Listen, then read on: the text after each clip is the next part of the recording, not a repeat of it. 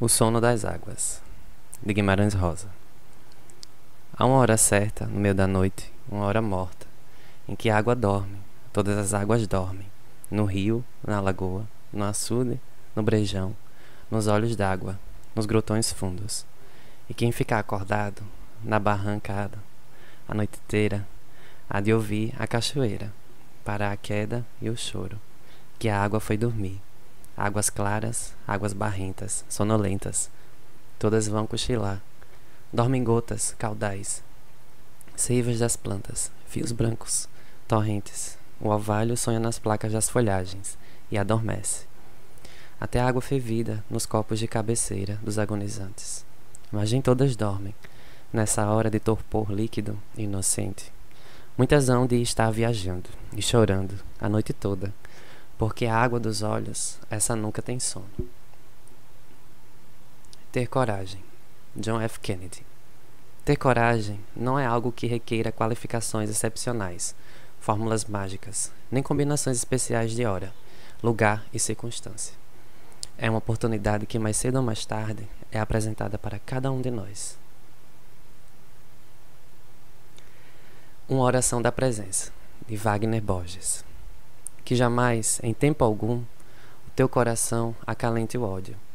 Que o canto da maturidade jamais asfixie a tua criança interior. Que o teu sorriso seja sempre verdadeiro. Que as perdas do teu caminho sejam sempre encaradas como lições de vida. Que a música seja tua companheira de momentos secretos contigo mesmo. Que os teus momentos de amor contenham a magia de tua alma eterna em cada beijo que os teus olhos sejam dois sóis olhando a luz da vida em cada amanhecer. Que cada dia seja um novo recomeço, onde tua alma dance na luz. Que em cada passo teu fiquem marcas luminosas de tua passagem em cada coração. Que em cada amigo o teu coração faça festa e celebre o encanto da amizade profunda que liga as almas afins. Que em teus momentos de solidão e cansaço esteja sempre presente em teu coração a lembrança de que tudo isso passa e se transforma quando a alma é grande e generosa. Que o teu coração voe contente nas asas da espiritualidade consciente, para que tu percebas a ternura invisível tocando o centro do teu ser eterno. Que suave acalanto te acompanhe, na terra ou no espaço, e por onde quer que o imanente e invisível leve o teu viver. Que o teu coração sinta a presença secreta do inefável.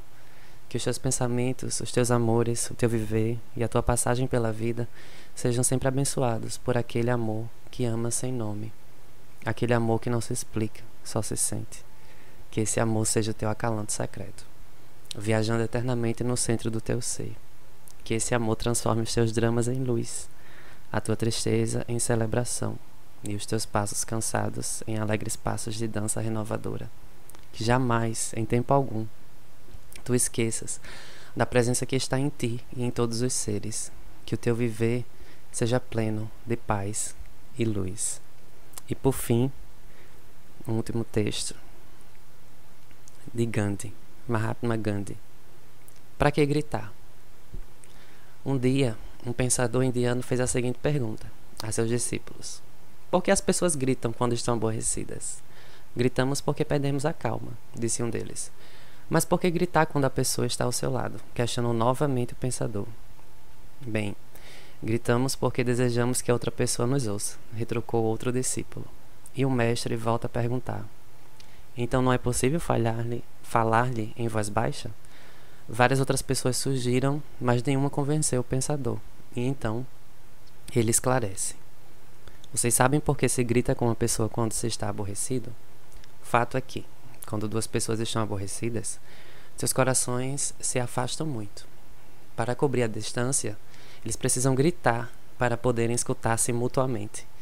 Quanto mais aborrecidos estiverem, mais forte terão que gritar para ouvir um ao outro, através da grande distância. Por outro lado, o que se sucede quando duas pessoas estão enamoradas? Eles não gritam, falam suavemente. E por quê? Porque seus corações estão muito perto, a distância entre elas é pequena. Às vezes estão tão próximos seus corações que eles nem falam, somente sussurram. E quando o amor é mais intenso, não necessitam sequer sussurrar apenas se olham e isso já basta. Seus corações se entendem. É isso que acontece quando duas pessoas se amam, estão próximas. Por fim, o pensador conclui dizendo: Quando vocês discutirem, não deixem que seus corações se afastem. Não digam palavras que os distanciem mais, pois chegará um dia em que a distância será tanta, mas tanta, que não mais encontrarão caminho de volta. É isso. Eu li para vocês quatro textos diferentes em retrospectiva decressiva, né? Porque eu não vou lembrar é, dos títulos agora e dos nomes, mas o último texto que eu li foi o de Mahatma Gandhi, Para que gritar? Texto lindo de ensinamento. Fala um pouco da é, do grito silencioso, né? Eu encaro assim como esse paradoxo é, entre essas duas essas duas nomenclaturas, o grito e o silêncio.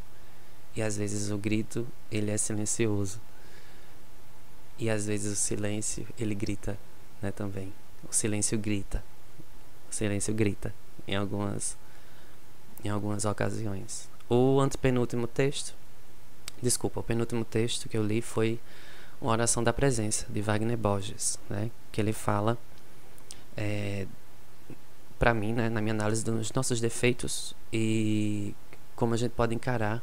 Aí ele coloca, ele coloca a, a conjunção, né, a, a questão da, da dessa dessa do pronome ou conjunção em alguns momentos, né, do que, né, que que ele sempre vai colocando condições e questões gramaticais bem interessantes em cada início de, de parágrafo de cada frase que ele coloca, que é bem interessante, né? Os queis da vida, os porquês da vida. E aí ele ele até faz esse jogo de tirar o por, né, do que para não virar um porquê. Porque justamente ele não quer encontrar os porquês, ele quer encarar os queis. Então a gente tem que encarar os defeitos ou transformá-los em. Porque defeitos todo mundo vai ter. Transformá-los em, em uma oração, justamente. Por isso que ele coloca a expressão que em cada início de.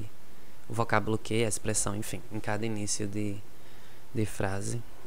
Para transformar as frases em orações. Não somente porque existem verbos dentro das frases, não é uma questão gramatical, mas porque é, o que vira essa oração da presença.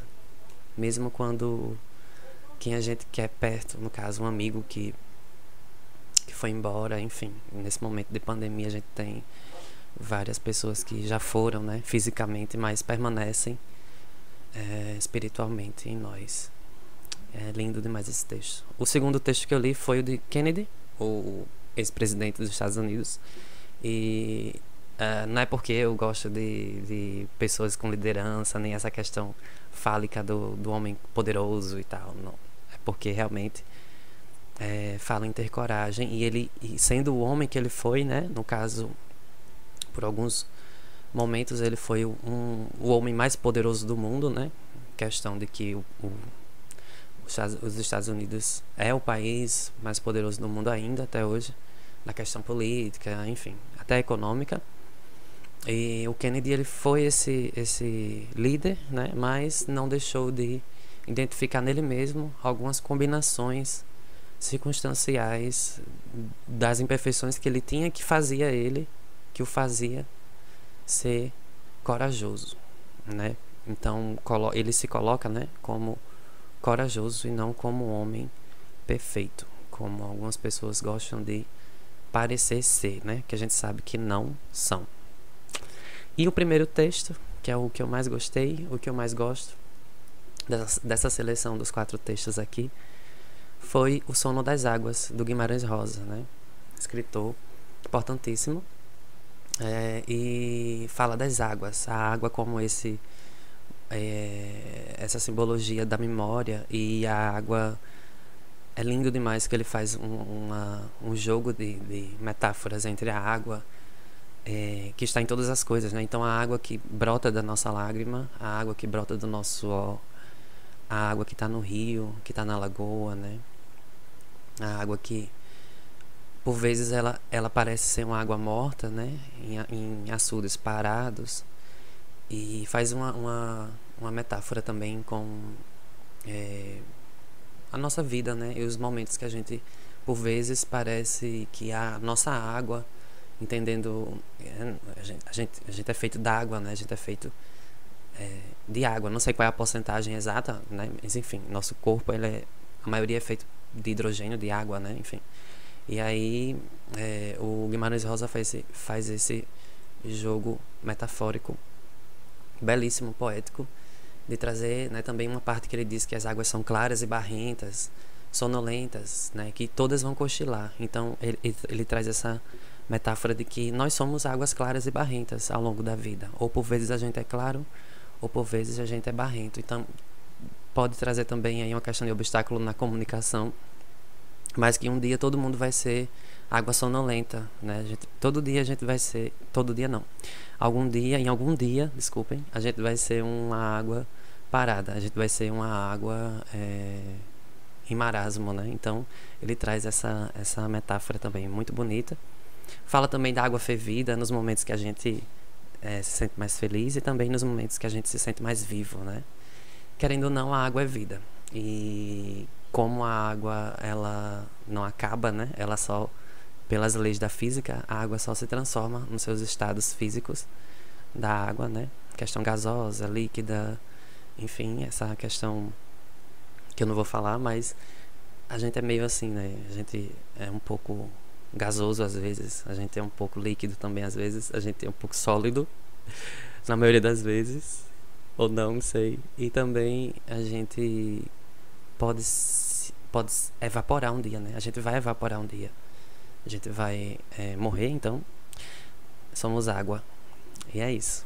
Também tem uma uma, é, uma questão dos quatro textos. Eles eles parecem ter essas, esses quatro textos que eu li para vocês parecem ter temáticas diferentes. E no início eu não quis fazer introdução nenhuma, só quis ler mesmo, porque é, eu quis que vocês tivessem a, a, a experiência literária de, de imaginar algum tipo de, de metáfora nos textos, mas é, os quatro textos falam de uma coisa em comum. Eu não sei se vocês perceberam, mas os quatro textos falam de, do homem, né? Falam da, da, da, do homem, da mulher, enfim.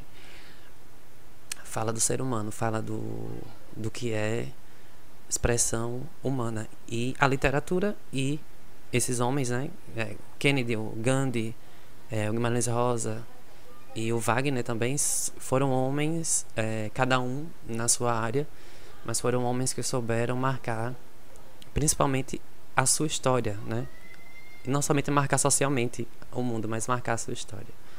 E é, uma máxima que eu sempre escuto e sempre sempre escuto desde pequeno que é ao morrer deixe saudade, né? Ao morrer você tem que deixar saudade.